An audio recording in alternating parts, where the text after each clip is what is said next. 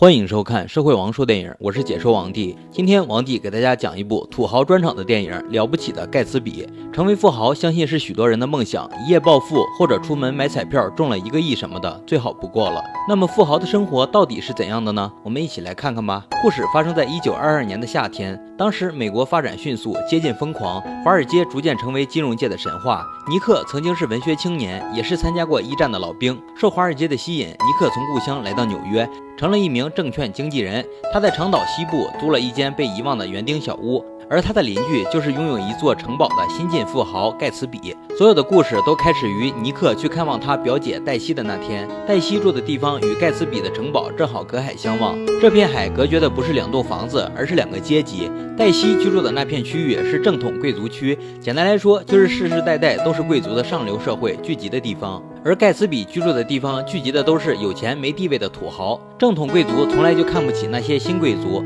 而黛西的老公汤姆就是个世代相传。的贵族整天过着吃喝玩乐的生活，本来是个热爱运动的大好青年，结果最近痴迷上了出轨，和修车铺的老板娘搞起了外遇。搞外遇就算了，他还带着老婆的表弟尼克一起来到包养情妇的公寓里，过了一个糜烂的夜晚。第二天，疯狂过后的尼克从自家躺椅上醒来，意外地接到了邻居盖茨比的一份邀请函。这份邀请函的分量可以说是很重了。什么意思呢？就是在每个周末，纽约各行各业的富豪、花公子、名媛淑女都会聚集在盖茨比的城堡里开 party。然而，所有人都是不请自来，仿佛盖茨比的城堡就是他们公开的娱乐场所一样。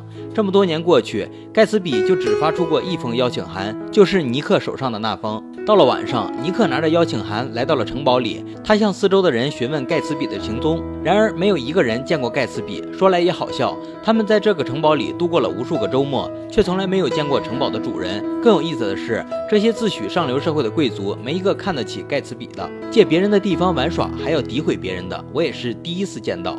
话说回来，就在尼克像个无头苍蝇，到处在人堆里转悠的时候，盖茨比自己出现了。盖茨比似乎很看重尼克，带着他四处闲逛。在 party 结束后，又三番两次带着尼克去体验土豪的生活。盖茨比异常的热情举动让尼克很不解，直到后来，尼克才明白盖茨比这样做的用意。原来，盖茨比和自己的表姐黛西曾经是相好。在年轻的时候，盖茨比是一个一无所有的军官，但是他在所有军官中脱颖而出，和大家闺秀的黛西成了人人羡慕的。情侣，然而两人热恋还没多久，第一次世界大战就爆发了。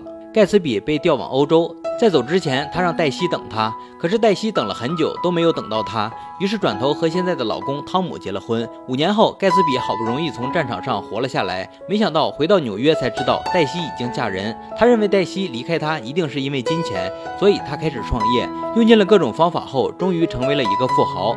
为了离黛西更近一点。他在黛西家对面买下了一栋别墅，为了吸引黛西的注意，他默许那些贵族们夜夜笙歌，他就是要天下人都知道他盖茨比有钱了。然而一天又一天的过去，黛西始终没有出现在 party 上。就在盖茨比等到不耐烦的时候，尼克出现了。为了能和黛西见一面，盖茨比对待尼克就像对待亲人一样。大概是被盖茨比的痴情打动了，尼克以自己的名义邀请黛西前来一聚。就这样，在尼克的帮助下，盖茨比和黛西又重新见面了。两人之间开始旧情复燃，你侬我侬。话说上流社会的圈子真是复杂，黛西和老公都在明目张胆的搞外遇。黛西自从和盖茨比好上后，就经常带着老公汤姆出现在盖茨比的 party 上。这天晚上，黛西在 party 上又看到老公和别的女人勾搭上了，于是她想和痴情于自己的盖茨比私奔。然而盖盖茨比拒绝了，他希望黛西能够离婚，和他光明正大的在一起。虽然意见不合，但两人依旧来往。黛西经常在下午悄悄到盖茨比的别墅里，温情过后又悄悄的回去。为了不让黛西被流言蜚语烦恼，盖茨比把家里的所有佣人都遣散了。两人的感情越来越深，丈夫汤姆看不下去了，他背后调查盖茨比，知道了盖茨比的钱都是非法得来的，于是他把这些都告诉了黛西。当亲眼看到盖茨比发狂的一面后，黛西开始心烦意乱，于是他开车载着盖茨比到街上去飙车，结果不小心撞死了一个冲到马路中间的女人。巧的是，这个女人正好是黛西老公的情妇，那个修车店的老板娘。为了保护黛西，盖茨比决定把杀人的罪名盖到自己的头上。所谓当局者迷，旁观者清。尼克发现了一个事实：黛西和盖茨比在一起只是一种暧昧，他不可能放弃自己的家庭。然而，盖茨比却天真的以为黛西是爱自己的，所以在撞车事件后，尼克劝盖茨比放弃黛西。但是，盖茨比似乎天生就是充满希望的人，他坚信黛西会来找他一起私奔。可事实是，黛西默许了盖茨比顶替罪名的行为，而她老公汤姆也决定把这件。是嫁祸给盖茨比，于是汤姆跑去告诉修车店老板，说盖茨比就是老板娘的情妇。这边为爱痴情的盖茨比还在傻傻的等黛西的电话，并将自己的出身和经历如实的告诉了尼克，这个他唯一的朋友。盖茨比出生在北达科他州贫困农民家庭。他不想一辈子碌碌无为，于是，在十六岁离家闯荡。终于有一天，机会来了，在苏必利尔湖边，盖茨比解救遇难的百万富翁科迪，从此成为科迪的忘年交和门徒。他开始跟着科迪混迹上流社会，科迪也很喜欢这个年轻人，许诺将遗产一部分分给他。可惜，科迪死后，他的亲属剥夺了原本属于盖茨比的那份遗产。于是，为了能出人头地，有一天迎娶黛西，盖茨比在战争结束归来后，辗转一年，投入纽约黑道大亨门下，靠私酒生意积累财富，并写信给黛西，希望黛西能够等他功成名就。直到现在，盖茨比成为了纽约财富增长最快的商人。可惜物是人非，黛西已经不是原来的黛西。尼克认识到盖茨比身上有一种非同寻常的乐观。也看到了他努力奋斗的过去，两人相谈到天明。尼克得回去上班了。临走前，尼克唯一一次也是真心实意的称赞盖茨比。